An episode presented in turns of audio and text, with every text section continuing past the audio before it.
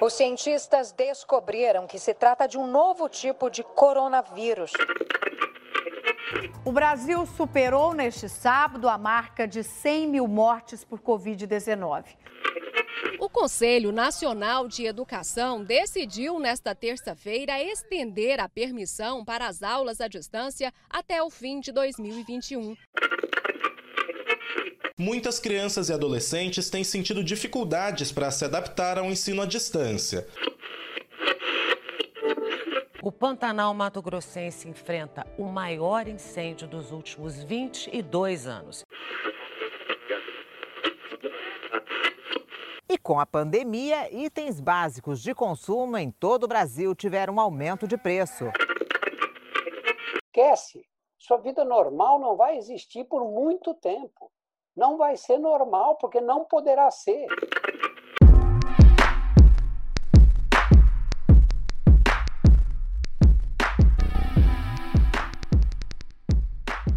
Hello, guys! Oi, gente! Bem-vindos ao Teaching in Critical Times, ou em bom português, Ensino em Tempos Críticos. Esse é um podcast pensado para você que é professor, profissional ou mesmo entusiasta da área da educação. Ele é um projeto de extensão do Instituto Federal de Santa Catarina, em parceria com a Universidade Federal de Santa Catarina, que foi aprovado no edital interno de projetos de pesquisa e extensão do IFSC Campus São José. Eu sou Leonardo da Silva e sou professor de inglês do ensino básico, técnico e tecnológico da Rede Federal. E eu sou a Priscila, sou professora de metodologia de ensino e também de estágio no curso de letras inglês, também na Rede Federal. Bom, ao longo da segunda temporada, nós discutimos diversos temas na tentativa de trazer uma perspectiva crítica para a educação, em especial nesses tempos críticos que estamos vivendo, né? Então, para retomar, nós falamos nessa segunda temporada, refletimos sobre diversas questões, como, por exemplo, o contexto de ensino remoto, a partir da experiência de professores da educação básica, também falamos sobre a importância da autoria docente, sobre desafios de ser um educador crítico em contextos reacionários. Focamos ainda na importância de promovermos um ambiente de ensino e aprendizagem que seja inclusivo, e em especial na importância de abordar questões de gênero e de sexualidade na escola. Falamos inclusive sobre a importância da escola no processo de desenvolver um olhar crítico frente aos textos midiáticos, em especial, se a gente considerar esse contexto de fake news, né, que a gente tem vivido, é, a gente chama até de uma era das fake news, né? E também tivemos um episódio que focou na importância de trabalharmos a educação ambiental de uma perspectiva crítica. E por fim, refletimos sobre o conceito de translinguagem, a sua contribuição para uma perspectiva crítica no ensino. Bom, e essas nossas conversas, os nossos episódios, eles trataram de temas pautados pela realidade em que estamos vivendo. Uma realidade que tem sido marcada por um contexto de emergência sanitária, né, com a pandemia do novo coronavírus, pelo aumento das desigualdades educacionais e também sociais como um todo, precarização do trabalho docente, a difusão né, de discursos neoconservadores, ataques ao meio ambiente, o preconceito a todos aqueles que são vistos, né, categorizados como outros, as populações consideradas minorias, né, que não necessariamente são minorias em termos de número, né, mas no, em sentido de exclusão social, que ficam à margem, né.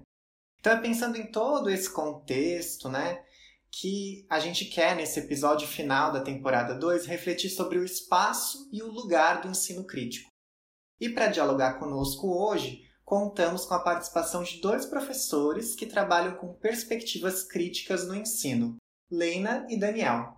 Bom, a Leina Jucá é licenciada em Letras e também mestre em Linguística Aplicada pela Universidade Federal de Minas Gerais. Ela é doutora em Estudos Linguísticos e Literários em Inglês pela Universidade de São Paulo, a USP, e teve período sanduíche pela CAPES na Pennsylvania State University, lá nos Estados Unidos. Atualmente, a Lena é docente do Departamento de Letras da Universidade Federal de Ouro Preto, onde se dedica à formação de professores de línguas, à pesquisa nas áreas de letramentos críticos e estudos decoloniais, e ela também coordena o Pensar Pós, que é o laboratório de estudos transdisciplinares em cultura, linguagem, Pensamento Pós-Colonial e Decolonial, pelo CNPq. A Leina também é coautora de duas coleções didáticas que foram aprovadas no Programa Nacional do Livro Didático, PNLD, em 2012 e também em 2015. Então, é, Leina, é um prazer imenso te receber aqui hoje. Seja muito bem-vinda e muito obrigada por aceitar participar da nossa conversa. Priscila Leonardo, é um prazer enorme estar aqui com vocês. Parabéns por esse trabalho lindo, maravilhoso. É uma honra estar aqui hoje, junto com também com meu colega Daniel Ferraz. Obrigada pelo convite, parabéns por essa iniciativa. Obrigado, Leina. Bom, e a gente conta também com a participação do professor Daniel. Daniel Ferraz é pós-doutor em letras pela Universidade de São Paulo, com pesquisas sobre estudos de gênero, sexualidade e educação linguística. Ele é doutor em letras em inglês pela Universidade de São Paulo, com pesquisas sobre novos letramentos, novas tecnologias e educação crítica de língua inglesa, e mestre em letras em inglês pela mesma instituição, com pesquisa na área de letramento visual. Ele foi pesquisador com bolsa sanduíche CAPES na University of Manitoba, Canada, no Canadá, né? É docente no Departamento de Letras Modernas da Universidade de São Paulo e do Programa de Pós-Graduação em Estudos Linguísticos e Literários em Inglês da FEFELESH USP.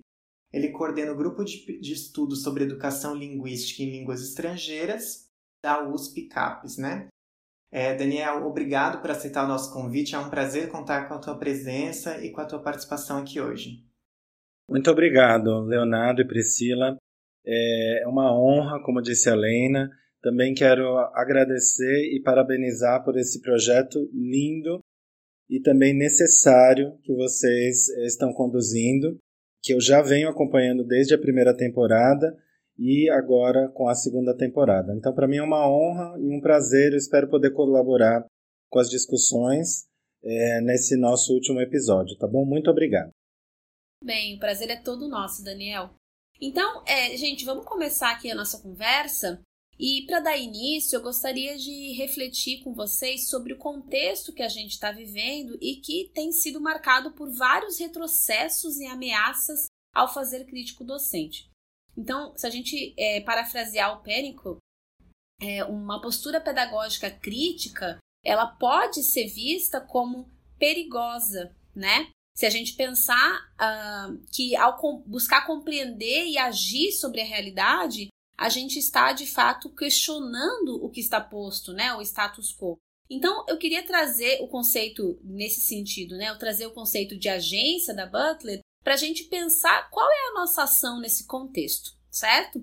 Para a autora, que discute a relação entre identidade e agência, nós temos possibilidades limitadas em termos do que, pode, do que podemos ser, né, que são dadas pelas estruturas sociais em que, que, em que vivemos, né, que são marcadas, limitadas por essas estruturas sociais. Ou seja, nós fazemos parte de, parte de sistemas de representação que limitam quem podemos ser e o que podemos fazer. Mas, ao mesmo tempo, a Butler salienta que isso não quer dizer que a gente vai viver à mercê desses, sistema, desses sistemas de representação. Uma vez que é possível produzir diferentes significações, né, através dos atos performativos, que podem então promover subversão e mudança do que está posto. Então ela fala dessa questão da agência, né? E se a gente traçar um paralelo com o contexto educacional, tentar trazer esses conceitos é, teóricos para o contexto educacional, nós podemos dizer que há diversas forças estruturantes que podem limitar o trabalho docente, é, pensando em alguns exemplos, né? Documentos educacionais, a percepção social acerca da educação e do trabalho docente, é, algumas tentativas de censura e ameaças né, do direito de cátedra que a gente vem vivenciando nos últimos anos, né? É, mas essas forças estruturantes elas não podem ou, ou pelo menos não devem determinar a ação docente, uma vez é, que, que existe, eu acredito, né, que, que possa existir alguma possibilidade de agência. Então, eu gostaria de, considerando toda essa reflexão, perguntar para vocês como que pode o professor desenvolver e exercer essa agência? E quais são as possibilidades, frente ao contexto complexo que estamos vivendo, disso se concretizar? Então, primeiro eu estou sugerindo a reflexão né, do que é, então, pertencer a uma área crítica. Eu acho que isso é muito importante.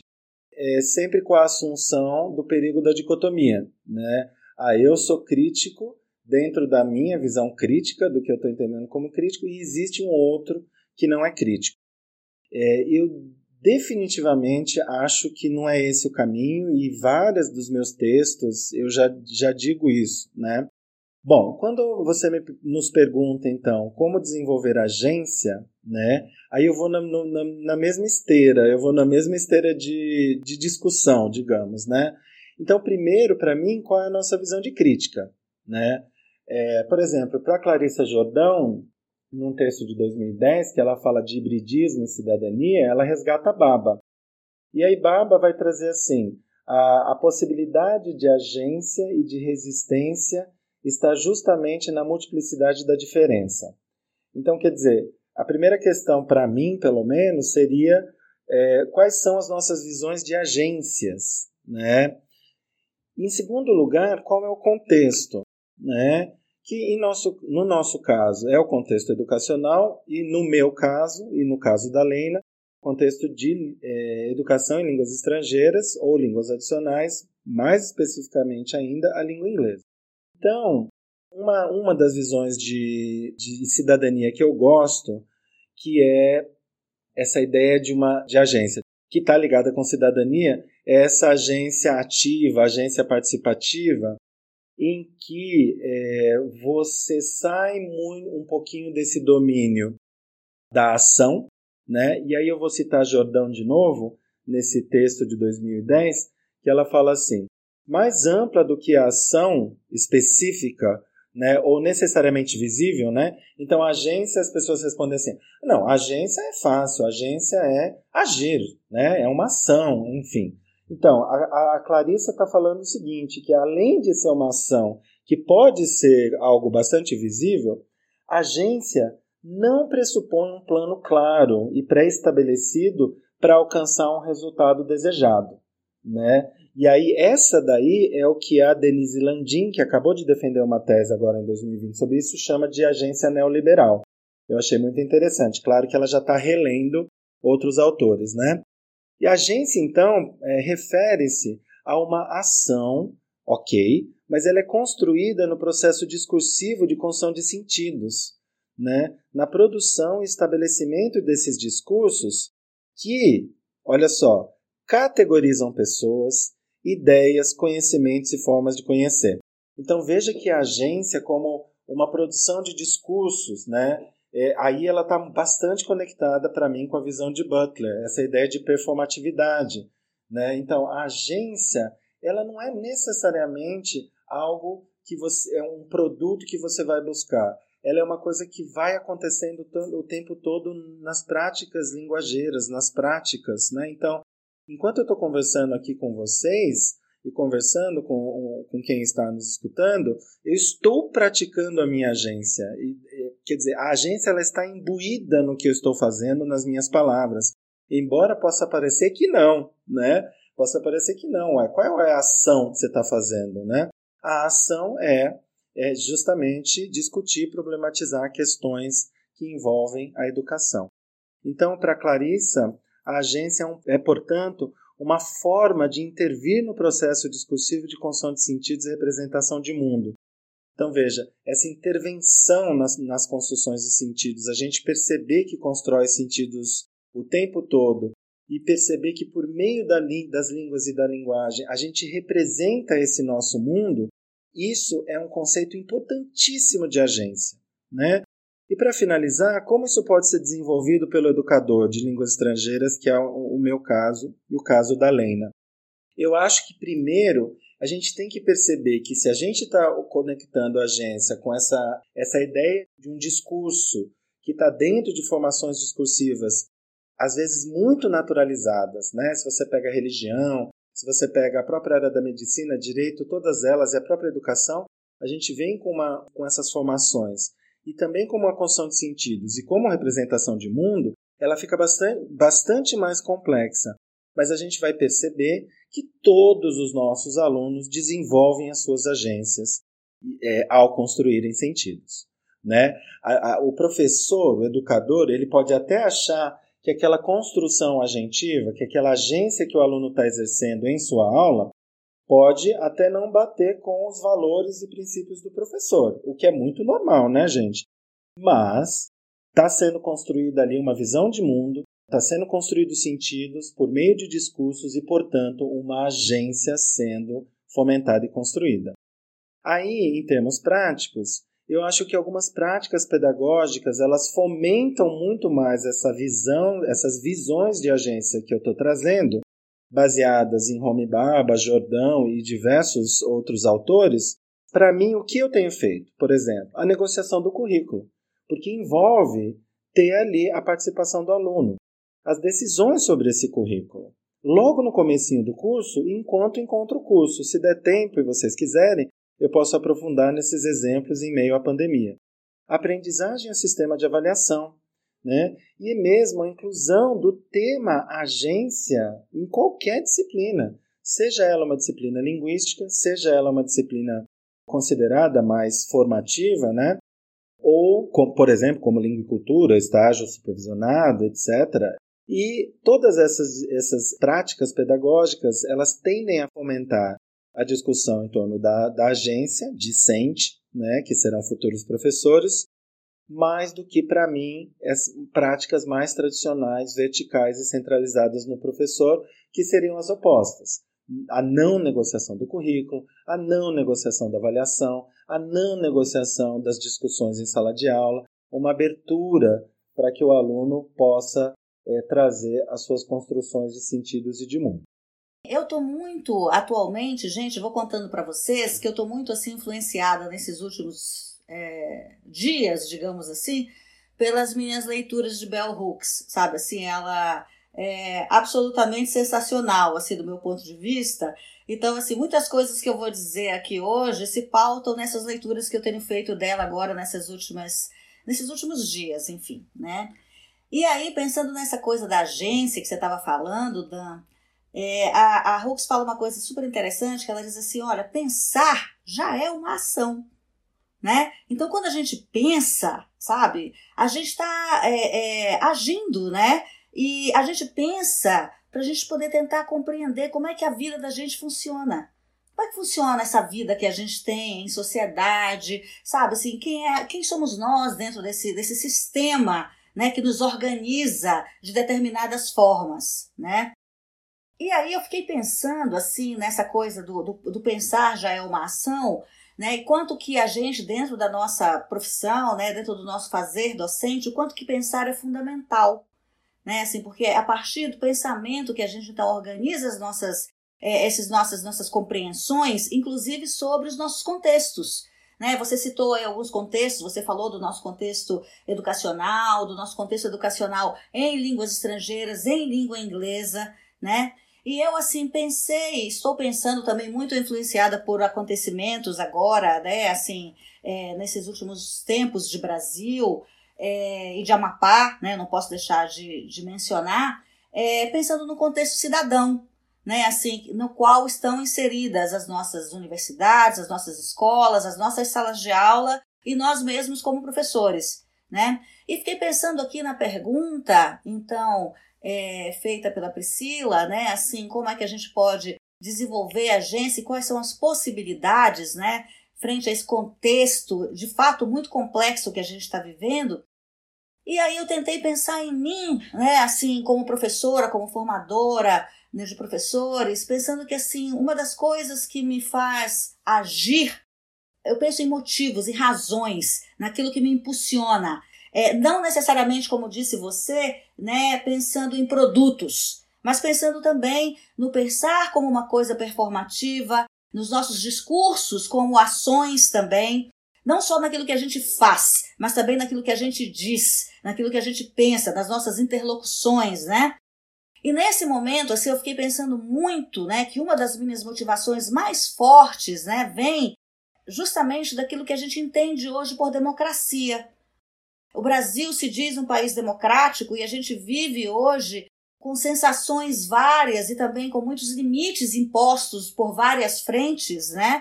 Claro, nós somos todos limitados, aí, como já disse a Butler, mas a gente tem uma possibilidade, a gente tem possibilidades de ação. né? Então, assim, eu fiquei pensando muito nessa, nessa história da, da democracia e de uma educação que tende justamente a manutenção, é uma tendência educacional, até porque é, daí vem a escola, né? Justamente dessa manutenção do status quo, né? Assim, essa tendência que a gente tem a promover e a manter por meio da educação, né? Então, preconceitos, perpetuar sistemas de dominação, né? Assim, tipo racismo, machismo, homofobia, etc, né?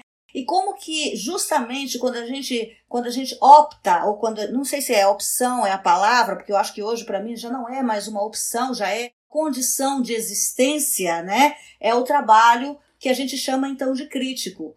Crítico para mim, então, assim você estava dizendo como é que então que a gente define essa coisa do crítico, né?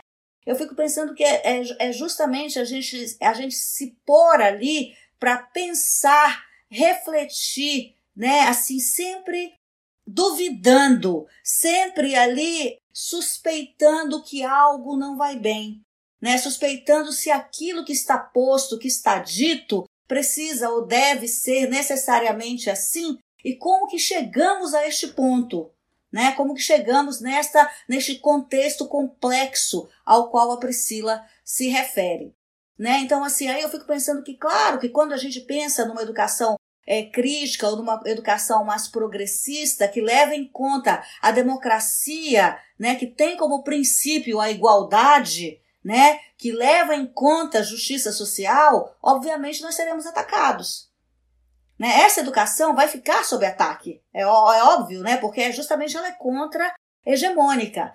E aí, daí vem uma valorização que eu acho que a gente precisa olhar para isso dos espaços públicos de educação a escola, né, a universidade pública, porque é justamente nesses espaços que a gente visa, que a gente tem uma liberdade maior na construção do conhecimento, no, no desenvolvimento da criticidade, né? E assim, e que nos dá justamente a possibilidade de contestar, a possibilidade de problematizar, a possibilidade de repropor, né? Assim, de refletir, né? Então, assim, é uma educação que não visa apenas, aí pensando na agência neoliberal da Denise Landim, né? Mas que, assim, é uma educação que não visa apenas a aquisição de informação, só para que nós tenhamos, então, ascensão econômica ou possamos é, ser consumidores mais potentes de um mercado né, que se põe aí, que se impõe sobre nós. Né? Então, assim, eu fico pensando assim também que a nossa tentativa é de fazer essa educação contra-hegemônica justamente em prol da manutenção dessa ideia de democracia que tem é, em si esse princípio da, da igualdade da justiça social. Né? A democracia não está dada, ela não está posta. É, não é um direito seu inato, sabe? É preciso que a gente lute por ela. Né? E aí, quando a gente pensa assim, é, como é que a gente pode, quais são as nossas possibilidades a Hooks faz uma proposta bacana, né? Ela faz assim, olha, é preciso se arriscar. Né? Assim, é preciso que a gente se arrisque, sabe? E se arriscar, eu acho que nos termos dela, vem muito ao encontro de uma coisa que você diz aí, né? Que é assim, nessa possibilidade de educação crítica, o aluno ele tem voz, né? Assim, a voz dele está posta ali, está, o espaço para a voz dele está dado, né? Assim, Deixa de existir uma construção que deveria ser supostamente hierárquica é, na sala de aula, em que o professor talvez trouxesse o conhecimento e o aluno fosse aquela coisa bancária do Freire, né? Mas assim, em que há, na verdade, um diálogo em que a gente aprende e a gente ensina simultaneamente. Né? Então, assim, que somos todos atores deste processo de construção de conhecimento e de aprendizagem né? Então, assim, são alunos agentes, né? São pessoas que de fato têm muito a dizer, muito a ensinar e muito a aprender. E nós também docentes, ou seja, somos todos nessa dentro dentro dessa dessa lógica, né? Eu acho que esse é o tipo de agência que a gente, que pelo menos para mim, é, é o que eu penso que a gente pode fazer nesse momento, é a gente se arriscar, é a gente também se expor junto com os alunos, sabe? Eu tenho procurado muito fazer isso ultimamente dentro deste contexto cidadão que eu, que eu mencionei anteriormente. Para mim, ele, ele, é assim, ele é mais abrangente, ele engloba os nossos contextos educacionais, da escola, da sala de aula, né, dos nossos planos de aula, dos nossos currículos, né? Então, assim, é, é, um contexto maior e mais amplo e no qual eu tenho tentado também é, praticar as minhas formas de agência, né? Pensando que aprendemos em todos os espaços, né? Agora, em contextos educacionais, certamente os, conte os contextos públicos de educação, a escola, a universidade, nesse caso, né, os formais, são aqueles que nos dão esta possibilidade maior. Né? Então, assim, eu acho que por isso é preciso também, neste caso, agir arriscando-se para manter o nosso direito a esses espaços, como a escola pública e a universidade pública. É, só para finalizar, que fico pensando que dentro das nossas salas de aula, né, dentro dos nossos contextos menores, digamos assim, no sentido de que é a nossa sala de aula, que são os nossos alunos, é o nosso ensino de língua, né?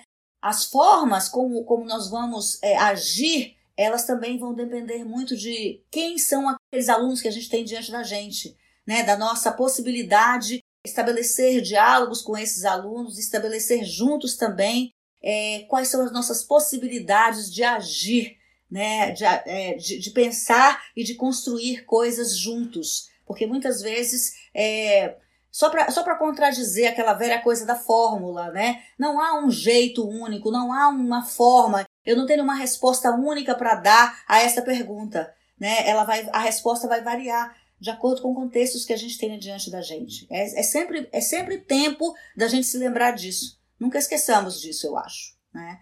Então eu acho que vai mais ou menos por aí. Acho que é isso. Arriscar é a palavra, eu diria. Eu acho que as considerações que vocês trouxeram nos fazem refletir sobre muitas coisas, né? Uma delas que eu gostaria de pontuar é essa, isso que vocês trouxeram sobre como refletir também faz parte do processo de agência, né?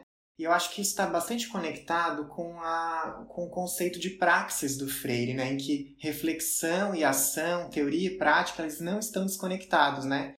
Acho que exercer, né, para que a gente é, exercer a criticidade, que é essa análise do contexto, essa reflexão e ação sobre o contexto, é uma forma de, exer de exercer agência, né? Então, uma agência que vai ser, não vai ser no sentido neoliberal, vai ser uma agência crítica, né? E achei muito interessante também pensar na agência não só dos professores, mas também dos alunos, né? Como criar esse espaço de construção coletiva, colaborativa e não hierárquica, né? É, pensando um pouco nisso, também pensando sobre o que vocês trouxeram sobre essa saturação do termo crítico. A gente usa crítico para se referir a muita coisa e, e, e, com diferentes significados, né? E a importância de a gente refletir e refletir de, de, de uma maneira crítica, né? Eu queria que vocês, se pudessem, é, né, talvez abordar um pouco. Vocês já falaram um pouco sobre isso, mas se pudessem aprofundar sobre a importância de a gente adotar uma perspectiva crítica nesse momento, mas também o que seria essa perspectiva crítica, quais seriam os princípios norteadores, né? E claro, se vocês quiserem fazer paralelos com a, a sua prática, já que ser crítico também é, é, é algo situado, né? Então, se, se vocês quiserem trazer exemplos, podem ficar bem à vontade. Então, eu pensei em, em compartilhar com vocês essas três ideias da Valkyria Montemor sobre crítica para a gente começar a conversa, para falar da importância. Eu acho, acho legal a gente falar um pouquinho. Então, a primeira, a Leina acabou de já de, de anunciar, de conversar com a gente sobre, que é a ideia do Riquet de suspensão das verdades. Então, uma ideia muito importante de crítica é perceber que. É, vou reforçar de novo o que a Lena acabou de dizer. É, perceber que tem alguma coisa ali que está estranha, eu ainda não sei o que é, né? Mas eu vou buscar instrumentos, leituras, enfim, vou conversar, vou conversar com a minha família, vou conversar com as pessoas para tentar entender. Então veja, a crítica nesse sentido, ela não pertence à academia, né? Ela a academia até pode chamar de educação crítica, mas assim, esse sentido de crítica é da vida. É você suspender alguma coisa que está aqui na sua realidade e olhar com esse olhar que nós estamos chamando de crítico, mas é um olhar investigador, de tentar entender. Então, isso é crítica. E aí estou recuperando esses conceitos da, da Valkyria. O segundo, que eu acho muito interessante também, é a de ruptura, que ela também traz de novo o Riquet. Então, é, para Valkyria Montemor, lendo, relendo o Riquet, a gente tem assim um hábito, né? Esse hábito ele foi moldado por conta das nossas das nossas histórias, das nossas vivências, da educação, da nossa família, da nossa religião. Então, quer dizer, a gente tem esse hábito que é muitas vezes naturalizado de olhar para as relações sociais de uma maneira assim, ah, eu aprendi dessa forma, então é assim. Então, para a Valkyria, quando a gente faz um processo de romper com esse hábito, é, seja, é, eu vou dar um exemplo, dois exemplos, literatura para mim e hoje em dia cinema. Então veja, para mim hoje em dia esses dois são são potenciais enormes para a gente romper com alguma coisa que a gente achava assim, nossa, mas isso era tão normal e de repente você assiste a um filme e fica completamente impactado, né? Você sai diferente. Antes, pré-pandemia, a gente saía do cinema meio meio meio tonto assim, né? Agora a gente só vê em casa. Então aí você tem que fazer um chá, tem que fazer um café para pensar. Então veja, é, a gente às vezes nem percebe que essa ruptura foi tão importante, porque ela mudou o jeito de você olhar. Ela mudou, ela mudou o seu hábito interpretativo, como diz a professora Valkyria. E o terceiro é a construção de sentidos. Então, a partir dessa ruptura, construir novos sentidos sobre o que você pensava daquela, da vida, daquela relação ou de algum problema que você teve. Olha, para mim, todos esses sentidos de crítico são da vida, né? Então ela não é necessariamente pertencente a uma, a uma esfera da academia. Agora, nós como acadêmicos, formadores de professores ou como, ou como professores né, de todos os âmbitos, aí sim seria muito interessante a gente começar a perceber que essas, né, eh, Leonardo, voltando, voltando à sua pergunta, essas perspectivas críticas dentro do ensino seriam muito, muito transformadoras. Né? Você trazer uma cena de cinema é, que você achou muito interessante, eu posso dar vários exemplos. Eu gosto hoje em dia de usar O Poço, que é esse filme incrível para a gente falar de tanta coisa bacana, diferença social, diferença de classe, a questão da alimentação, da comida, é, o próprio Bacurau, enfim, aí eu gosto de trazer a trilogia, o Dogville, o próprio Manderley, para falar de, de, escravidão, enfim. Você às vezes acha que, já indo para segunda, a segunda parte da sua pergunta, quais seriam as práticas norteadoras, quais seriam as questões norteadoras para mim, e eu penso muito na prática nesse, nesse momento, é, às vezes você acha que aquela cena que você escolheu, aquela discussão que você vai fazer, eu, por exemplo, na aula de semântica, eu discuto semântica computacional e eu passo um, um episódio inteiro do Black Mirror, aquele A Queda Livre, que eu adoro. Eu convido vocês a assistirem. E aí ele é muito impactante, muito impactante. Eu já tive alunas chorando depois por conta da discussão e o quanto que esse episódio impactou. Então veja que as emoções vão adentrando a sala de aula, né? E, e enfim, para discutir uma questão da semântica computacional, como é que é, a gente pode ver essas questões da tecnologia, das redes sociais, influenciando, determinando e, por vezes, manipulando a construção de sentidos em nós, né? Bom, vou encerrar dizendo por que, que para mim é importante a perspectiva crítica nesse momento. Olha, a gente está vivenciando um Brasil de 2020 desde 2019 muito triste.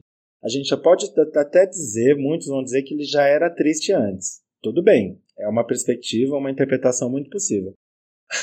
Mas para mim, o Brasil de 2020 está muito triste, está muito estranho, né? Por quê? Porque a gente está vivenciando retrocessos políticos, cívicos e educacionais severos, né? A gente está vivenciando, como a, como a Lena acabou de dizer, é, que a gente precisa é, entender a agência como, por exemplo, uma agência voltada à defesa da escola pública e da universidade, né? Porque são nesses espaços que a gente vê resquícios ainda de discussões sendo feitas a esse respeito, né? Então, assim, eu acho que é por isso que a gente precisa de perspectivas críticas, todas elas, né? Então, olhar com uma suspeita. A gente precisa ter processos de rupturas interpretativas para olhar o que está acontecendo e a gente já pode até discordar, e que bom que a gente vai discordar, mas vamos discutir o que está acontecendo. Porque, assim, embora nós já tivemos grandes conquistas na, na área educacional, né, isso vem já há pelo menos seis décadas, a gente percebe realmente é, bastante retrocesso nas questões da educação pública, por exemplo. E, para mim, nortear a minha prática pedagógica é saber que eu vou dar aula com respeito às minorias. Todas elas, seja qual for a minoria, eu preciso me rever, eu preciso me redesenhar. É, porque se eu não estou respeitando alguma minoria, eu preciso me rever, eu preciso me redesenhar, porque essa minoria existe. Falar delas nas aulas, tocar todas elas, educar, informar, junto com os alunos, aprender com os alunos sobre todas elas. A questão das, da ecologia, ecologia, natureza, planeta Terra, Gaia, precisamos falar disso. É, as questões de globalização, capitalismo e neoliberalismo. Às vezes a gente acha que não são princípios ou pautas ou agendas que nos pertencem, né? Ah, isso é da economia, isso é da, da sociologia. Não, é nosso, é para quem está na educação linguística, né? E para mim, as questões de língua, cultura, estudos culturais, visões transdisciplinares são princípios norteadores para mim. E, e, a questão das filosofias são muito importantes para mim hoje em dia. Eu tenho me debruçado muito em leituras de filosofias da linguagem, principalmente é, mais contemporâneas e também as clássicas. Eu acho que esses são alguns, podem até não ser princípios, mas eu queria falar das agendas e dos temas e de coisas que eu acho que deveriam adentrar a educação linguística no Brasil de 2020 e por isso que essas perspectivas críticas são tão importantes para a gente é, nesse momento. Eu vou puxar um gancho do que você disse aí e já que eu tô no embalo da Bell Hooks, eu vou citar, fazer uma citação dela aqui, que eu acho que vem muito ao encontro de uma coisa que você disse aí sobre se a gente não está tratando das minorias nas nossas aulas, a gente vai então correr atrás disso, né? A gente vai correr atrás de aprender sobre isso, a gente vai trazer isso para dentro da sala de aula. Então veja, eu não vou começar a resposta do começo porque você já fez isso. Então eu vou assim tentar continuar o que você está dizendo na, na, linha que, que eu dou conta de, de pensar, né? Então a Bell Hooks diz um negócio muito bacana que ela fala assim, aspas, tá? Grande parte da formação acadêmica incentiva os professores a acreditar que devem estar certos o tempo todo. Né? Em vez disso, propõe que os professores estejam abertos o tempo todo. E devemos estar dispostos a reconhecer o que não sabemos. Né? E aí, fecha aspas, tá? E ela diz que é preciso que a gente tenha um compromisso radical com a abertura.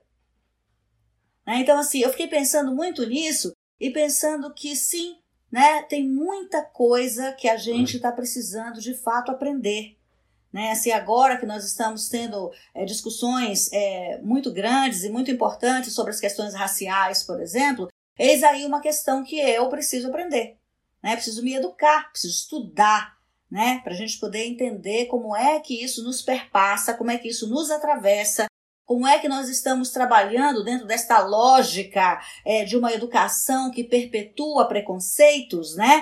É, se nós estamos trabalhando dentro desta lógica ou não, né? Que provavelmente sim, porque afinal de contas fomos educados dentro dessa lógica, né? Então, assim, como é que a gente faz para sair desta lógica, né? Para perceber, primeiramente perceber que estamos sim enfronhados nisso, né? E como é que a gente faz então para perceber que estamos enfronhados e para sair, para propor outras coisas que nos façam sair dessa lógica. Então, assim, eu acho que não há momento assim em que a importância de uma perspectiva crítica no ensino tenha sido mais visível, mais latente no Brasil como este momento. E aí, quando eu penso em princípios, né, de um fazer docente crítico aqui da pergunta do Leonardo, Olha, eu pensei, Léo, eu, eu pensei mesmo em princípios, sabe? Eu pensei assim, é, o que que me rege, né? O que que rege esse, esse fazer docente crítico? E aí fui nessa história da desconfiança aí do Riquet, né? Da não certeza que a Hooks nos propõe, né? Da gente não estar certo o tempo inteiro. E pensando que um princípio poderia ser o princípio da investigação. Sabe? É preciso que a gente se ponha aí, é, ponha em, em, em ação a nossa curiosidade né, a pesquisa, né, é, para que a gente busque sim informação, busque interagir com o outro, escutar, sabe? Essa coisa da escuta, eu acho que a gente já não tem mais muito, né? A gente quer falar, sabe? Então, assim, o silêncio e a escuta, eu acho que eles são muito importantes justamente naquela, naquela coisa da agência que a gente falou antes, que é a, a do pensar, né? A do pensar para a gente compreender aquilo que eu falei, o funcionamento da vida, né? E as entrelinhas desse funcionamento né? Porque o que está posto é uma coisa, mas o que está por trás do que está posto, né? É o que a gente precisa aprender a pensar sobre, né? A, a, a enxergar, talvez, né? Não só aquilo que está posto como verdade, né? Mas aquilo que não está dito, aquilo que não está posto, mas que influencia fortemente as formas como a gente vive, as formas como a vida da gente funciona. Né? Então, assim, pensar nesse sentido é diferente de só consumir informação. Sabe, pensar como agência nesse sentido é, é sinônimo de destrinchar, sabe, de discernir, de perceber, né? E, e tem que ser um ato independente, né? Precisa ser. Então, eu acho que um dos, dos princípios, se a gente pode falar de princípios, seria, então, de um fazer docente crítico, é esse da investigação, sabe? A gente incentivar, é a gente mesmo se colocar como investigadores nesse sentido e incentivar os nossos alunos a investigar junto com a gente sabe? Por conta própria e também junto com a gente, né? Eu acho que uma outra coisa super importante também que o Daniel é, disse de alguma forma, mas que eu gostaria também de dizer do, do meu jeito, assim, que eu, eu chamaria também de princípio da humanidade, sabe? É quando a gente, a gente entende que a gente, é, que nós somos seres humanos, sabe? Pessoas, seres, né? Pessoas que têm limites, têm necessidades, é, têm sonhos, têm desejos. E quando a gente se interessa de verdade pelo outro, sabe? Não é aquele bom dia do, ei, tudo bom? Tudo bem, sabe? É, é aquele interesse real pela vida do outro. Eu agora, com tudo que está acontecendo no Amapá, eu fiquei me perguntando eu tive a tal da empatia, né, que agora eu demando das pessoas quando aconteceram, por exemplo, as tragédias de, Brumadinho e Mariana. Qual é, qual é o nível da nossa humanidade nesse sentido, sabe? Talvez né, um dos princípios seja justamente a gente se é, viver com o outro, sabe? Nessa história da, da convivência, né? Estar junto com o outro é essa coisa do ser humano, né? Do estar com o outro. É, eu acho que assim, esse, esse tem a ver também com essa outra coisa que eu chamei de princípio da educação, né? Que é justamente a gente então se educar para suspeitar, para buscar, para investigar, para, para viver com o outro, para se interessar de verdade pelo outro, né? E também nesse sentido construir conhecimentos, né? Dentro daquela, daquela ideia de ecologia de saberes dos Souza Santos, né? E assim, também para a gente compreender o mundo, mas não apenas compreender no sentido intelectual, sabe? Mas também para a gente sentir o mundo. Sentir o mundo com as nossas emoções. Compreender, construir conhecimento também passa por aí, sabe? Passa por a gente aprender a sentir, né? E não apenas a pensar, de forma que a gente possa desaprender determinadas formas de estar no mundo e passar a aprender outras formas. Então eu acho assim que o princípio da educação passa por essa por a gente trazer, por a gente estar ciente, preocupado, né, com as minorias dentro das nossas salas de aula, né? Então eu acho que esse também é um outro princípio, né? Com aquela história da mente aberta, radicalmente aberta, né, da Hooks, né? E assim, e eu diria também que tem o, a, na história da agência, né, esse princípio também da ação, sabe? Assim, é, em que a gente atrela isso também a uma espécie de a, a ação, a criatividade também como ação, a criatividade também como agência, da gente poder imaginar outros pontos de vista diferentes dos nossos e as consequências tanto daqueles pontos de vista quanto dos nossos pontos de vista, tanto do posicionamento do outro quanto do nosso posicionamento, sabe? Imaginar isso, e ter também uma espécie de, de disponibilidade, sabe? De determinação, de coragem para desobedecer o que está posto e agir em conformidade com aquilo que a gente entende que seja preciso transformar. Né? Talvez assim esse princípio da ação requer uma espécie de, de inteligência estratégica, sabe, de quando agir, como agir, né? Ainda que seja no pensamento, na reflexão, nas várias formas de performatividade que a gente estava falando antes, é, relacionadas a Butler, né? Então, quando trabalho com ensino de língua, por exemplo, na universidade, é, no nosso currículo antigo, que o currículo acabou de mudar, né, a gente tinha muitos alunos do, do, da licenciatura em língua portuguesa que tinham obrigação, tinham como, como disciplina obrigatória é, língua 1 e língua 2. E quando eles chegam, né, chegavam, nesse caso, é, na sala de aula, eles vinham munidos é, de muita insegurança, de muita incerteza, de muito medo, sabe? De ter que, que, que cursar uma disciplina que, enfim, a, o inglês com toda a sua, com todo o seu histórico, com toda a sua capa, digamos assim, né, de, de domínio, de soberba, de poder, enfim, né? Então os alunos eles vêm com essa com essa ideia na cabeça, sabe? Eles vêm entendendo inglês desta forma, né? E é muito interessante como é, na construção das nossas aulas, na construção da nossa convivência, eles vão aos poucos entendendo que eles podem sim né? Assim, errar, falar, tentar, né? Tentar. Sabe aquela coisa só tentar, né? Então, essa construção dessa proximidade com o aluno é, é, visível, né? Assim, eu fico vendo assim nas, nas turmas, né? E eu fico me perguntando, já fiquei me perguntando uns semestres atrás, por que, que isso acontece? Como é que isso acontece? O que, que eu tenho feito para que isso aconteça aqui dentro dessa sala de aula? Como é que esses alunos chegam aqui tão assim acanhados, tímidos, amedrontados e saem daqui com um pouco mais de segurança, né? Talvez nem para falar inglês, sabe? Mas simplesmente para se entender capazes de, né? Então, um semestre de, de língua não os faz falantes de língua nenhuma, mas, o, mas pode fazê-los donos da possibilidade de.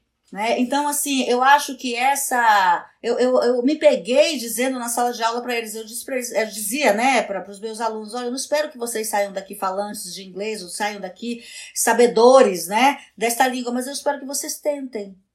Né? Assim, então, assim, é só isso. Né? E eu acho que esta liberdade, na verdade, de ser, de se sentir capaz, né, que tira as pessoas dessa lógica de que você está sendo educado para, para, para estar sempre no lugar do, do subdesenvolvimento. Né? Então, quando você tira as pessoas dessa lógica, tira, quer dizer, eu não tiro ninguém de nada, mas quando você propõe espaços em que as pessoas podem simplesmente é, se tirar deste lugar, eu acho que isso é, faz parte de um fazer docente crítico e informado, assim, sobre como é que nós temos sido construídos, como é que as nossas identidades têm sido construídas para que sejam mantidas justamente na submissão, né? no subdesenvolvimento, na fragilidade. Eu acho que é isso. Maravilha, gente. Tudo que vocês trouxeram, né, tanto Daniel quanto a Lena, me fizeram, é, me lembraram muito alguns dos princípios que o Graham Crooks ele elenca, né, para o fazer crítico, né?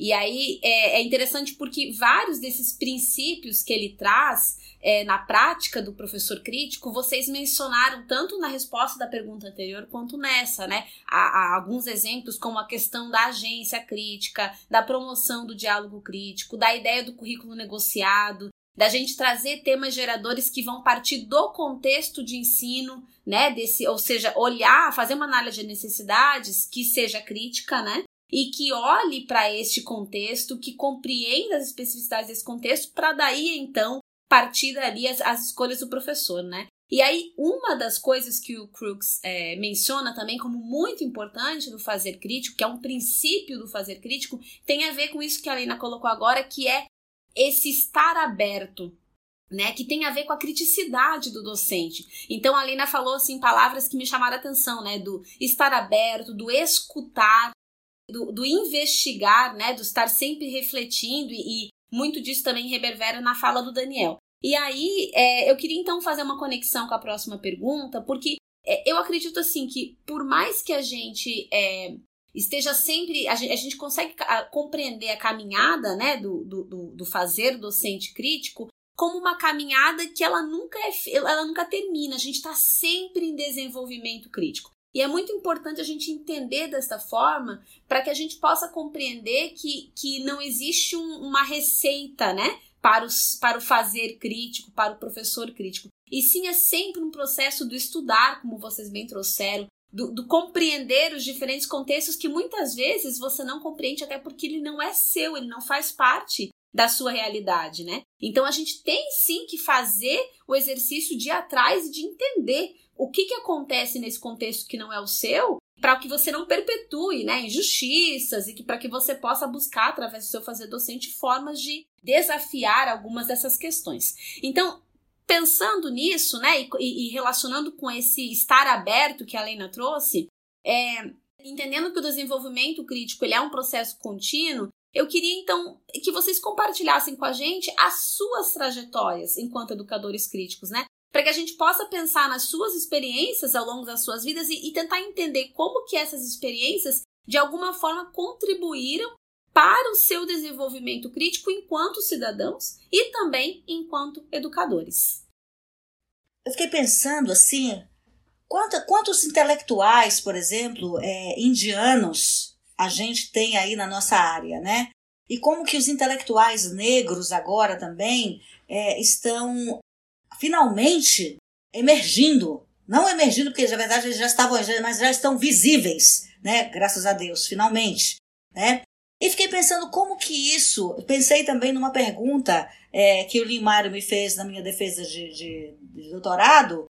E juntando isso tudo, né, eu fiquei pensando então nessa história das experiências ao longo da vida que contribuem para o desenvolvimento crítico da, da gente como cidadão e como educador, e eu não poderia deixar de mencionar, por exemplo, o fato de que eu nasci na Amazônia. Né? Eu acho assim que nascer na Amazônia, viver na Amazônia, é, num estado como o Amapá, né, assim que na verdade está distante né, é, do Brasil, entre aspas, né, é, faz com que a gente olhe para o Brasil como se a gente estivesse fora dele sabe? É uma sensação de pertencimento e despertencimento, será se é que essa palavra existe, simultaneamente. Então, assim, é, é, uma, é uma criação. Você, quando você nasce num determinado lugar e você cresce ali, você se apega àquilo, você tem um afeto meio que vital com aquele espaço, com aquelas pessoas, com aquela cultura, com aquela forma de ser, com aquela forma de estar no mundo, né? Então, assim, aqueles eram os me as minhas referências, aquelas eram as minhas referências, né? Dos meus olhares sobre o mundo e sobre o outro. Né? E ainda são, é claro, de certa forma, porque afinal de contas eu não deixei de ser amazônida, eu não deixei de ser amapaense, né? Então, assim, quando você tem a oportunidade, a possibilidade de vivenciar, não é só de ver ou de saber na teoria, sabe? Mas é também de vivenciar outras formas de ser e de estar no mundo, isso contribui para o seu desenvolvimento crítico. Porque você começa a entender como é que o outro vive, e que existem outras possibilidades de existência. Não melhores, não piores, mas apenas outras possibilidades de existência, que talvez até você queira agregar às suas, ou talvez não. Então, assim, naquele momento em que eu vivia no Amapá, eu me sentia, eu me achava parte do Brasil. Quando eu me mudei para Belo Horizonte, né, e aí eu comecei a ter uma outra relação com outro ainda que era mais, ainda mais diferente de mim, que era o mineiro, né? Mas que não era só o mineiro, era também o sujeito que é habitante do sudeste brasileiro, que é o que se entende aí, talvez nacionalmente, que está no imaginário, talvez não daquele que vive no sudeste brasileiro, mas eu quase posso garantir que no imaginário da extra grande maioria daqueles que não vivem no Sudeste brasileiro, o Sudeste brasileiro é o Brasil. E aí eu vim então interagir, me relacionar com este outro diferente brasileiro reconhecidamente como tal. né? E isso também foi uma experiência que tem me ajudado até hoje a desenvolver a minha criticidade, não apenas como né, educadora, mas também como, como cidadã, mas também como educadora. Né? Então, assim, é, e aí a gente começa a perceber né, como que as nossas formas físicas, emocionais, psicológicas, como que isso tudo é, como que isso tudo é construído, é inventado de alguma forma, né? Então eu fiquei olhando para mim quando eu era moradora só de Macapá, né? E hoje eu olho para mim também como moradora, habitante, é, interlocutora, né, assim, de outros de outras pessoas em outros espaços, né? Nesse meio tempo eu também fui morar na Itália. E aí você sai daquele espaço que você diz que é a sua nação, o seu território, que todos falam a mesma língua e cantam as mesmas músicas e comem a mesma comida, de certa forma. Todo brasileiro sabe o que é uma feijoada, por exemplo, e sabe o que é um pagode, né? E sabe o que, que é, sei lá, enfim, né? É o carnaval. É, e aí, de repente, eu fui morar na Itália. E aí me veio uma outra relação com o outro, que é um outro estrangeiro ainda. Então, assim, mais diferente ainda do que aquele tal do brasileiro que eu fui conhecer quando eu me mudei para Minas, né?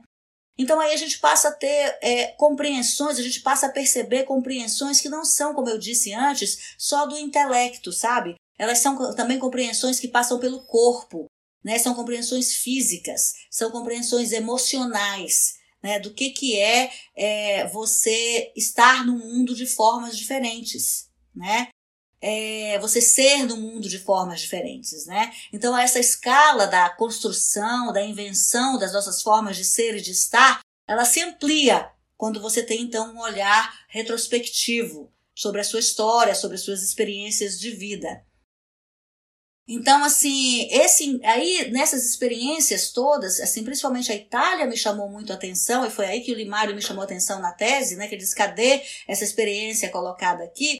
Me chamou muita atenção para essa para essa é, relação com o outro, para esse outro, quando eu tive, por exemplo, a oportunidade de me relacionar com pessoas vindas de vários lugares do, do mundo aquelas pessoas que eram noticiadas né, nos jornais diários da Itália, com os barcos que chegavam amontoados né, de, de pessoas fugidas de guerra, de pobreza, de fome, né, que cruzavam então ali os mares para poder chegar. E de repente você vai para as ruas e você vai para a escola, como foi no meu caso, e fui ali me relacionar com essas pessoas que vinham ali do norte da África, que vinham ali do leste europeu, e aí você começa a entender mais ainda o que, que significa você estar no mundo como um ser desprivilegiado, como um ser privo de direitos, privado de direitos, entende?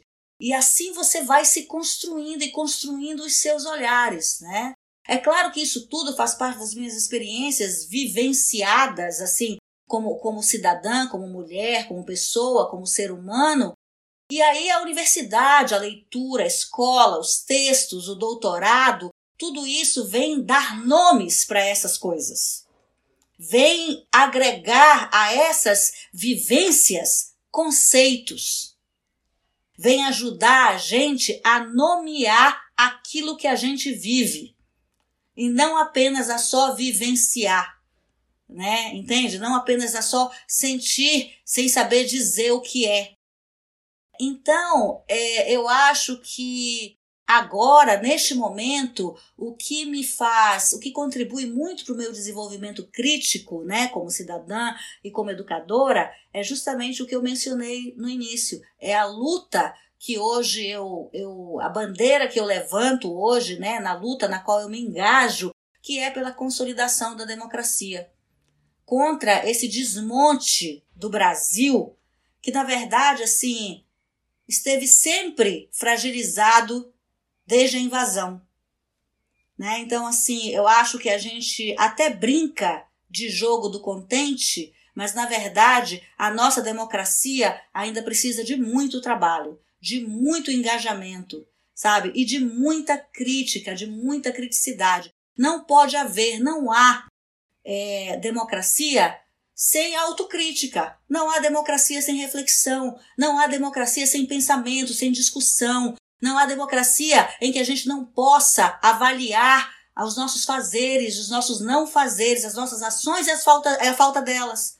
Não pode haver, não há. Então, assim, é nisso que eu estou engajada agora e eu acho que é isso que neste momento é, está contribuindo enormemente para esse desenvolvimento crítico do qual, é, sobre o qual vocês perguntam. É, eu vou mais ou menos por esse caminho. Eu, eu pensei em falar assim três grandes rupturas. A gente acabou conversando hoje sobre o conceito de crítica como essa ruptura que faz a gente pensar diferente, que a gente está indo nesse caminho sempre retinho, de repente você pega aqui um, um, shortcut, né? Ou outro caminho que nem é, nem é tão shortcut assim. Mas, é... bom, aí eu pensei em falar um, um que é um acadêmico, né? Um que seria é, da minha vida pessoal, digamos, né? Não vejo tanta separação. E um que envolve os dois. Então, assim, da minha trajetória acadêmica, definitivamente eu sempre tenho, eu já disse isso em várias lives, etc., que foi o meu encontro com a Valkyria. Né? Então, esse encontro, para mim, foi muito feliz por conta que eu ainda, é, muito jovem, eu fazia graduação em letras, em inglês, e eu queria, enfim, queria pesquisar e sempre fuçando coisas e encontrei a Valquíria, que era uma professora minha da graduação que eu já admirava muito, né? Então esse encontro com Valquíria. Mas lá atrás, isso na década de 90, já foi um encontro muito interessante, porque foi a partir dali que eu também comecei a me redesenhar como como como professor, né? Essas perspectivas que nem necessariamente já se chamavam de críticas na época, mas acho que Valkyrie até falava, mas foi, foi aprendi muito desde então, né? Uma outra pessoa que me influenciou muito foi hoje que é uma amiga querida, ela se chama Irene Maria Paulino Ribeiro, e com ela também aprendi muito sobre profissão, sobre profissão professor, sobre coordenação. Aprendi muito a entender esse mundo neoliberal também, então foi muito interessante, né? E aí, na parte da. Na, numa uma segunda ruptura, que seria quando eu comecei a perceber, a, na minha criação familiar e na minha vida, demorou muito tempo para cair a ficha de que eu, que, eu, que eu sou mestiço, né? É, eu tenho esse nome Daniel Ferraz, mas a minha família da minha mãe é de origem japonesa e a família do meu pai é de origem portuguesa e italiana. E aí a gente demorou muito para eu ter essa ruptura é, e perceber na minha história, eu já, já, já nasci assim, com muitas culturas juntas. E eu cresci com a família do meu pai. Eu tive muito pouco contato com a família da, da minha mãe, o que é uma pena, porque as, a cultura japonesa eu perdi. É... E uma terceira ruptura que é muito, muito importante para mim foi realmente não, não a descoberta, mas a percepção da homossexualidade. Então, essa foi uma ruptura muito importante é, na minha vida pessoal, digamos, né? Quando a gente costuma separar é, vida pessoal e academia, que eu nem sei se é isso, mas muito cedo. Então, muito, muito cedo eu tive esse desafio dessa descoberta de conversar com, as minhas, com a minha família, conversar com os meus pais, conversar com os meus irmãos. Então, isso foi uma ruptura muito grande por conta de tudo que a gente já sabe de como a homossexualidade ela é vista em nosso país. Então, eu nasci então, já numa família totalmente multicultural, né? E mesmo assim que, que olhavam para isso de uma forma é, bastante complicada, né? De uma perspectiva ainda muito religiosa, como pecado, como tudo isso que a gente já sabe, né? Que volta com muita força no Brasil de 2020, infelizmente. Então, essa percepção, essa descoberta, essa assunção, esse enfrentamento, esse desafio. Lá, quando eu já tinha de 18, 19, 20 anos, né? Já foi uma ruptura enorme. E demorou muito, demorou quase uma década, quando eu fui para 10 anos de carreira, 10, 15 anos de carreira, que eu comecei a pensar que eu teria que trabalhar com essas questões também é, na, na, nas minhas aulas, né? Então foram duas rupturas muito importantes quando eu comecei não só a ter mais diálogo sobre questões de gênero e sexualidade com os alunos. Veja bem, não com essa, essa visão que esse governo está trazendo. Ah, então é ideologia, então é kit gay, então é mamadeira, então isso vai virar, está transformando, o menino vai virar menina, menina, menino. Gente, nada dessas baboseiras, nada dessas, dessas besteiras, como disse a Leina, com muito, com muito cuidado, com muito respeito, com muita investigação, com muito estudo, quando surgiam nas minhas aulas, e eu dou um exemplo lá de trás da FATEC, quando eu fui professor da FATEC lá em 2007, 2008, 2009, um ambiente extremamente heteronormativo, que eu dava aula para cursos de tecnologia, que eu percebia essas piadas homofóbicas, né? Essas piadas hoje que a gente vê no, no, na boca do ocupante máximo do executivo do nosso país. Então veja, lá atrás eu começava a perceber isso e comecei a ficar muito incomodado. Então, quando surgisse, quando, né, e quando surge ainda hoje nas minhas salas, é, eu faço a pedagogia da interrupção do biesta para conversar com essas situações que acontecem, que vão desde piadinhas homofóbicas até uma discussão muito mais interessante sobre homofobia, transfobia, e, enfim. Então, num movimento muito dialógico, se surge, eu paro e falo, e se tem abertura da turma, que geralmente tem, ainda bem que tem nos cursos de letras, que eu trabalhei a vida inteira, trazer isso como assunto também. Então, essas três rupturas foram muito, muito importantes, e entre tantas outras da, da minha história, né, que eu poderia citar. Legal, gente, muito obrigado. Eu acho que é muito legal a gente pensar na, nas experiências e na trajetória de, de cada um, né? E pensar como que a gente constrói, que tipos de, de relações e que tipos de experiências nos ajudam a entender o nosso papel no mundo, o nosso lugar no mundo, esse ser, estar e a nossa relação com a sociedade, né? Eu acho que pensar na nossa trajetória pessoal, que está conectada com a acadêmica, com a profissional, com o fazer docente, é uma maneira de fazer um, um né, de promover uma, uma reflexão, ação, uma praxis crítica que reconhece a importância da nossa subjetividade no nosso trabalho docente, né? Eu acho que quebra com essa separação do corpo e mente, né? Que é um pouco do que a Hooks também traz, né? Então, acho que é, que é, que é bem, bem legal a gente ouvir as experiências de vocês nesse sentido. Eu queria é, agora que a gente pensasse um pouco no contexto da pandemia, né? Porque a gente tem refletido nos episódios sobre as desigualdades que tem, né, que já, que já existiam, mas que têm aumentado ainda mais no contexto da pandemia do novo coronavírus, né? E pensando no contexto educacional, as nossas convidadas no, no, do primeiro episódio especificamente dessa segunda temporada, né, elas falaram sobre a importância de a gente pensar e, e dar atenção para essas desigualdades educacionais que estão, né, é, ainda mais latentes nesse momento e os possíveis reflexos que elas podem ter num futuro contexto de retorno ao ensino presencial. Isso porque lá, no, né, quando, no possível retorno, a gente vai ter alunos que puderam né, continuar fazendo as atividades, é, continuar o seu desenvolvimento educacional, enquanto outros enfrentaram dificuldades diversas, né, de ordem econômica, social, mesmo psíquica, né, que possibilitaram ou mesmo dificultaram os estudos. Então, pensando um pouco nesse contexto, eu queria que vocês refletissem um pouco sobre os desafios desse fazer pedagógico crítico nesse contexto, tanto no contexto da pandemia, né, que ainda é uma realidade muito preocupante, quanto num futuro pós-pandêmico, né, nesse possível retorno. Bom, é um, um perguntão, hein, Léo? Enfim, há muitos desafios, mas eu queria assim falar de, de um deles que eu acho que para mim é o é o concurso, digamos assim, que é esse círculo vicioso é, da desvalorização da educação, da ciência, da pesquisa, é, da docência, dos docentes, né, da educação de um modo geral, sabe?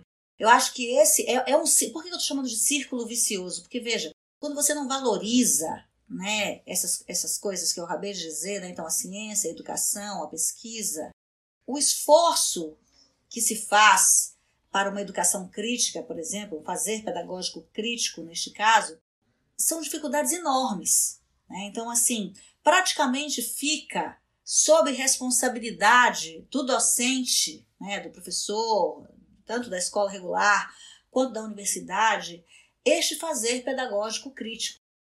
Agora, para se chegar a este fazer pedagógico, a essa percepção de que é preciso ou de que é por o caminho talvez seja esse pensando sempre naquela ideia de democracia que eu falei antes, né, de, uma, de uma vida mais digna, mais justa é, para todos nós, né? Fica a, a critério daquelas pessoas que têm a possibilidade de se aproximar justamente dos estudos, das leituras, para que essas pessoas possam então começar a perceber que, que o que está posto, que o que está dito, é, não é exatamente assim, que as coisas não são naturais, que as coisas estão aí porque elas são assim, sabe? Que né, a vida é assim, é assim que Deus quer, sabe assim? Né? Então, há um esforço muito grande para que a gente chegue a essas percepções quando não há educação de qualidade para todos. Então, assim, o esforço que o professor faz, ou que a pessoa que, que decide optar pela docência tem que fazer, é um esforço gigantesco. Então, eu, assim, eu acho que um dos maiores é, problemas, os maiores desafios é justamente esse círculo vicioso da falta de, de valorização da educação, da ciência, etc., que produz pessoas que não conseguem, talvez, perceber as entrelinhas, ou que têm uma dificuldade maior, digamos assim, de perceber as construções, as invenções, que não são educadas para suspeita, para pesquisa, para dúvida. Né? São pessoas que são educadas para uma certeza, mas para uma certeza que privilegia alguns e esquece, ignora, despreza outros. E esses outros, né, então voltam para esse, volta esse círculo vicioso. É, e eu acho que, que esse é o maior problema. Há muitas formas da gente ter acesso às coisas na vida, né? Mas quando esse círculo vicioso é quebrado, então aí tem o que o Dan né, chamou muito bem da ruptura, né? Que é a ruptura do Riquet também, né? Assim, nessa história de que aí é, entram outras possibilidades da gente entender o mundo, né? Que aí a gente começa a ter acesso a conceitos, a, a nomes, a palavras, a discussões, a reflexões. Então, para mim, assim, um dos grandes desafios, ou talvez o maior, no meu entendimento, seja justamente esse círculo vicioso da falta de valorização da ciência, da pesquisa, da educação, da dos educadores, é, da docência, enfim, que produz essas, essas outras pessoas que, como eu, né, custou a entender, a nomear, a pensar, a refletir desta forma crítica, né, sobre a vida, né, que está aí. Eu acho que uma outra, um outro desafio que talvez não seja tão grande quanto esse, eu já mencionei, é a falta, né? Não sei se é falta, mas é talvez a gente tenha se atrelado demais a um fazer científico, né, que não leva em consideração a emoção, a empatia, a solidariedade, e talvez nós estejamos precisando aprender isso, sabe? Eu acho que é um dos aprendizados que a gente precisa colocar aí na nossa lista.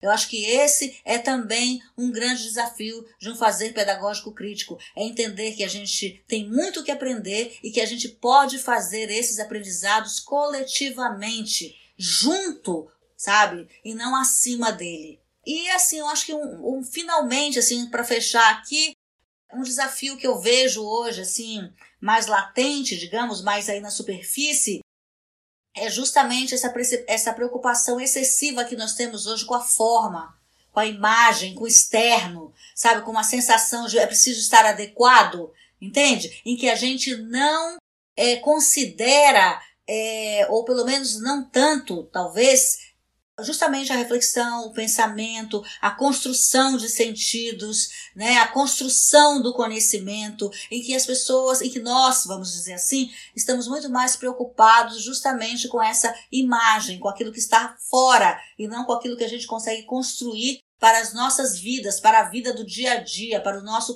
para a nossa existência humana ou talvez não só humana, né? Porque é preciso considerar também a natureza, a nossa existência no planeta e com o planeta. Eu acho que é mais ou menos por aí. Esses, para mim, são os maiores desafios. Então, eu, eu queria registrar inicialmente que, para mim, assim, as mesmas condições de diferenças em tempos de pré-pandemia, elas existem agora. Só que, assim, elas são percebidas e ressaltadas em tempos pandêmicos de formas diferentes. E queria resgatar o Bourdieu, que é esse sociólogo, E uma das questões que ele trata, né, que é a questão da escola e da reprodução, ele fala, a minha leitura, claro, né, gente? O Bourdieu, é, para ele, a escola é um dos, se não o maior veículo de reprodução de muito dos pilares da modernidade, por exemplo. Então, quer dizer, ele, ele investiga essa questão da educação, claro, de uma base marxista, ele fala, olha, a escola reproduz o conhecimento da elite. Né? Ou seja, a escola elege, mantém e reproduz todos os arbitrários culturais daqueles que sempre estiveram no topo e exclui os que vêm da base. Então parece tão óbvio perceber que tudo isso né, é, já vem acontecendo há muito tempo, essas disparidades que, que, que são visíveis né, em épocas de pandemia, mas que eu queria só chamar a atenção para o fato de que elas já existem há muito tempo, desde a consolidação do que a gente entende como modernidade, países, estados-nação. Então a escola, no sentido de Bourdieu, ela privilegia por meio de avaliações, habitários culturais, conteúdos, currículos, professores, a formação docente, as línguas escolhidas, as línguas estrangeiras, etc., aqueles que já têm condições né, e que já vieram preparados. Ou seja, a, a escola ela perpetua um ciclo que já existe. Então, os que não foram preparados, os que não acompanham, são praticamente excluídos de, dessa escola. Bom, então o que, que tudo isso tem a ver com pandemia para mim? Então, o aluno que agora não tem celular e não tem internet, ou não tem inclusão digital, ou não pode pagar a internet, Vejam, gente, é o mesmíssimo aluno que não podia ir todo dia para a escola, pois lhe faltavam condições. Falta de dinheiro para transporte, para comprar material, né? Ou ele teria que ir dia sim, dia não, porque no outro dia tem que ajudar em casa. Enfim, todas essas condições de um aluno que não consegue a, a, acompanhar. E agora ele não tem só não tem o celular, mas antes ele também não tinha condições. O aluno que tem o seu quarto silencioso, com seu computador de última geração, né? E, e se não der certo, ele ainda pode escolher ver aula pelo seu iPhone, né? tudo isso com alta conectividade, também é o aluno que chegava de motorista na escola. Então, para mim, em ambos os contextos, a pandemia foi e tem sido cruel, claro, é uma situação sem precedentes, mas para a gente pensar que essa, essas diferenças, essas desigualdades já existiam antes. Né? Eu, como privilegiado de uma classe média, média pobre, né, eu não sou esse aluno da, da elite, mas eu já também fui um aluno privilegiado. Então eu tenho que colocar isso na minha conta. Que eu tive, minha mãe teve, meus pais com muita luta. Minha mãe foi professora, gente, como eu. Minha mãe foi professora da escola pública, pedagoga aqui de São Paulo, da cidade de São Paulo, e também lá na, na prefeitura, é, professora do estado de São Paulo. E, e, enfim, então, mas lutaram muito porque a gente tivesse, por exemplo, acesso à escola particular, enfim, que muitos ainda dizem que é melhor, que é considerada melhor, mas enfim. Mas mesmo assim a gente não pode esquecer essas, essas, essas diferenças e também as nossas condições de privilégio. Porque se a gente está dando aula, não dá para a gente esquecer nada disso, né? Então os desafios são muitos. É, Acho que quando a gente contextualiza a educação, como a Leina falou, dentro de todas essas questões, são imensos, são hercúleos os desafios, pelo menos na, na minha, nessa perspectiva que eu estou colocando. E aí, para encerrar, o que, que eu penso então? Por conta de tudo isso, é, o futuro pós-pandemia continua. E os desafios que vêm antes, que se alargam agora, eles vêm assim duplamente, triplamente para nós pós-pandemia. Então, eu acho que assim, precisamos, um, precisamos melhorar ainda mais a educação e, e, pensar numa educação laica, diversa, múltipla, tecnológica, cultural e crítica em todos os níveis, em todos eles. Nós precisamos repensar esse modelo de sociedade capitalista neoliberal em que muitos têm tudo e nós, os mais outros muitos, têm quase nada. Né? Nós estamos aqui embaixo, nos matando e gritando uns com os outros em polarizações que escondem o real problema, né? a diferença é, brutesca de classes. Nós precisamos votar melhor, precisamos estudar, investigar e problematizar as novas tecnologias, as mídias sociais, as redes sociais e as grandes mídias de massa em relação aos seus impactos nas dimensões políticas nacionais e locais. E por fim, nós precisamos sim é, tentar enfrentar o desafio de dialogar no dissenso. É uma tarefa árdua. É, o meu convite, assim, para pensar bem de uma maneira muito simples, pensa primeiro na sua família. É muito legal quando você pensa no domínio da sua família. É uma, é uma tarefa árdua, é, ela é quase utópica nos dias de hoje, mas é importante dialogar no que a Chantal Mouffe chama de prática agonística. É um nome muito diferente, estranho, mas quer dizer que isso significa dialogar em meio à diferença, sabendo que o outro é diferente de mim, que ele talvez não vá mudar, que ele nem vai mudar e talvez ele nem precise mudar, porque a mudança está querendo ser de você, você quer que ele mude, mas mesmo assim é preciso dialogar.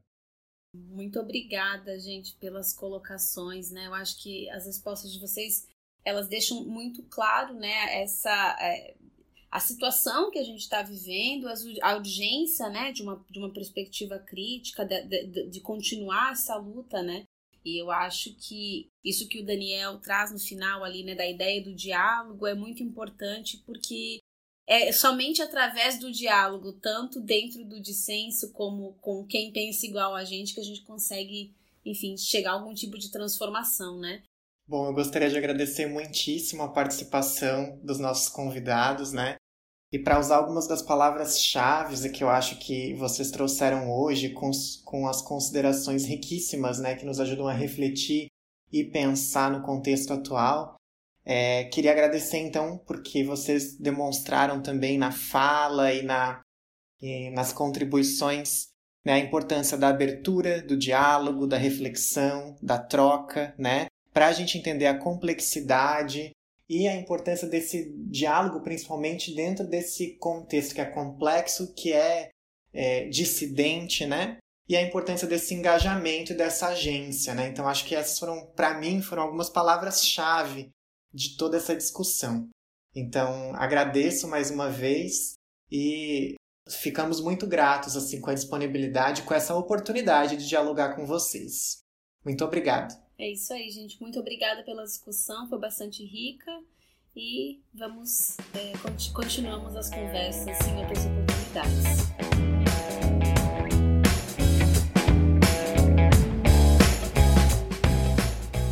chegamos então ao fim da nossa segunda temporada do podcast Teaching in Critical Times. Quando a gente começou os nossos trabalhos desse projeto lá em abril de 2020, a nossa intenção principal era promover um espaço de diálogo crítico entre profissionais da educação que fossem assim de diversos cantos do Brasil e que estavam enfrentando esses inúmeros desafios é, no contexto da pandemia do novo coronavírus né, mais especificamente no contexto da educação brasileira. Esses desafios a gente entende que eles, na verdade, se somam a dificuldades que as escolas, os professores e alunos já enfrentavam anteriormente. Então, depois da, da nossa primeira temporada, a gente percebeu a importância de continuar o projeto, já que as discussões que a gente tinha tido até junho, né, quer dizer, de, a, as discussões que a gente teve de junho a agosto, elas poderiam ser aprofundadas, né? E poderiam incluir também outras perspectivas, considerando também que muitos desses aspectos é, relevantes para a educação, no contexto da pandemia, outros aspectos poderiam ser abordados. Então, é, ao longo dessa segunda temporada, também com auxílio de profissionais da educação que vieram de é, novamente, né, de diferentes áreas, diferentes lugares do Brasil e também que trazem diferentes experiências, a gente buscou então refletir, né, continuar, na verdade, expandindo as reflexões é, sobre temas que a gente considerou, né, de acordo com todos os, os feedbacks e auxílio da nossa audiência, né, temas tão urgentes para a gente pensar criticamente sobre ensino, em especial nesse contexto de pandemia. E mais uma vez, esse processo de reflexão e ação crítica que foi realizado nesses meses agora, né, na segunda temporada de outubro a dezembro, nos ajudaram a alargar novamente as oportunidades de diálogo crítico e continuar a repensar os desafios e possibilidades enquanto educadores brasileiros. Então é por isso que a gente queria iniciar essa finalização, né, com um agradecimento especial aos nossos convidados, é, a professores, professoras, profissionais da educação, que gentilmente aceitaram o convite de dialogar conosco, né, e compartilhar os seus conhecimentos, suas práticas e reflexões nessa segunda temporada. Foram vocês que enriqueceram o debate sobre tantos temas, né? E sem as suas contribuições esse projeto não teria sido possível. Muito obrigada. Bom, e como esse é o último episódio dessa temporada, a gente precisa também destacar que esse projeto, nessa segunda temporada especificamente, só foi possível por meio do edital de apoio a projetos de extensão e pesquisa do IFSC São José e pela parceria estabelecida com a Universidade Federal de Santa Catarina.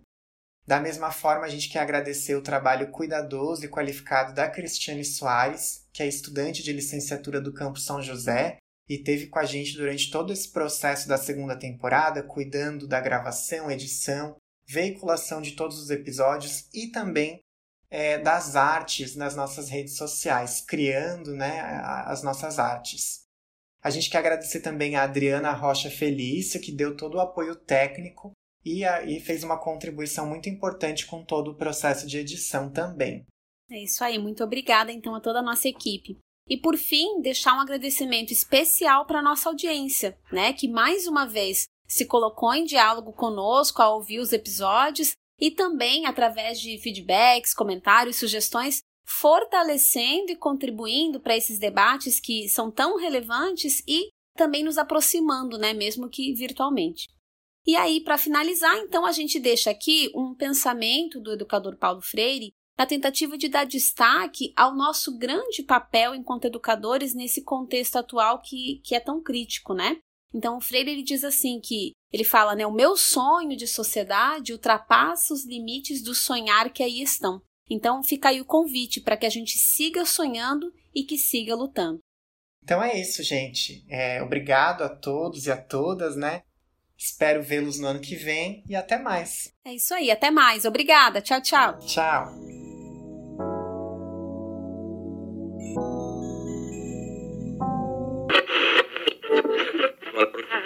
In case I don't see you, good afternoon, good evening, and good night.